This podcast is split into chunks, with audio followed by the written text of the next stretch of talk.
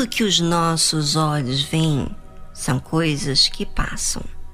A vida que se constrói aqui nessa terra com os estudos, carreira, dinheiro, negócios, que leva as pessoas a garantirem o seu futuro, não é?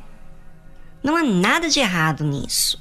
O problema é que quando se trata de algo mais profundo, que é quando se dá mais importância às coisas que se veem do que às coisas que não se veem. E quando isso acontece, acaba desprezando o que é certo e justo. Ou seja, a pessoa não mede esforços com o ambiente em que vive, com o ambiente que escolhe morar. Como foi o caso de Ló. Vocês lembram que ele foi resgatado pelo seu tio Abrão? Pois é. Mesmo assim, ele voltou para Sodoma, que era uma cidade promíscua já quando ele chegou nessa cidade, que já era ruim, na época da primeira vez, imagina agora, depois de ter sido roubados bens, etc. Imagina vivendo lá. Então, o que, que aconteceu? Dois anjos veio da parte de Deus para Ló, para lhe poupar de grande destruição que iria acontecer naquela cidade de Sodoma. Esses anjos vieram justamente para dar aviso a Ló que a cidade de Sodoma iria ser destruída. Estando os dois anjos na casa de Ló, cercaram a casa os homens daquela cidade, os homens de Sodoma, desde o moço até o velho, todo o povo de todos os bairros, e chamaram a Ló e disseram-lhe: Onde estão os homens que a ti vieram nesta noite? Traze-os fora nós, para que os conheçamos.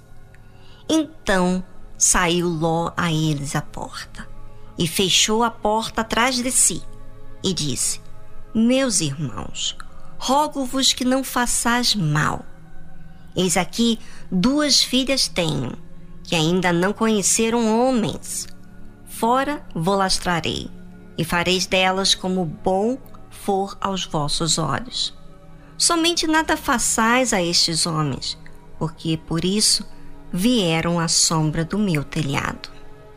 Observe, gente, que quando a pessoa está voltada à sua intuição de ter o sucesso a qualquer custo, ela não se importa nem com a sua própria família. Ló querendo poupar os anjos, ofereceu as suas próprias filhas. E por quê?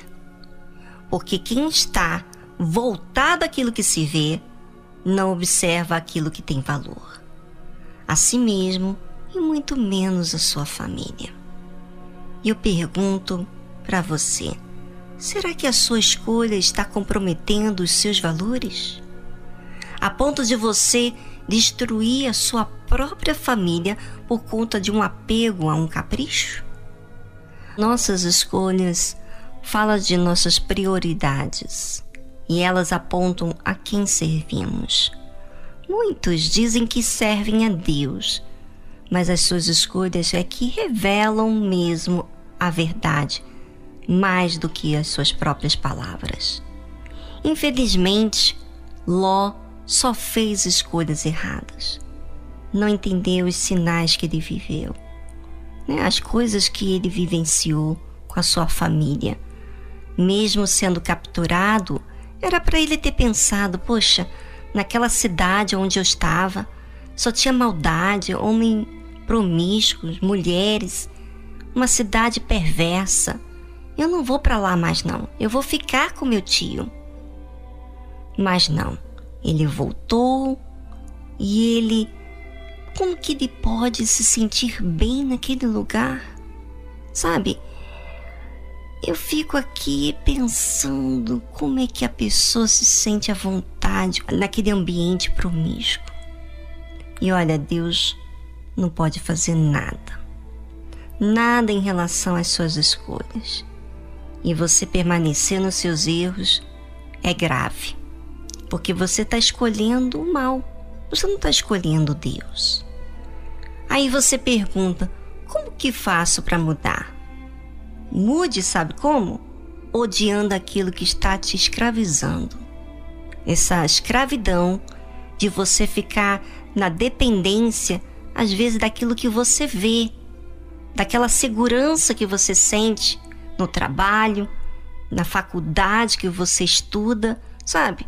Às vezes você está num lugar que está te destruindo e você percebe que o seu jeito, as suas escolhas estão sendo erradas, mas por não querer perder aquilo que você está vendo, então você paga um alto preço e até custa o preço da sua própria família, a sua vida e toda a sua família sofre junto, porque você se autodestrói. É triste, mas eu gostaria que você pensasse e refletisse nas escolhas que você tem tido, porque aquilo que você vê não é o mais importante, mas aquilo que não se vê, que são os valores, esse vai durar por toda a vida. Mas depende de você.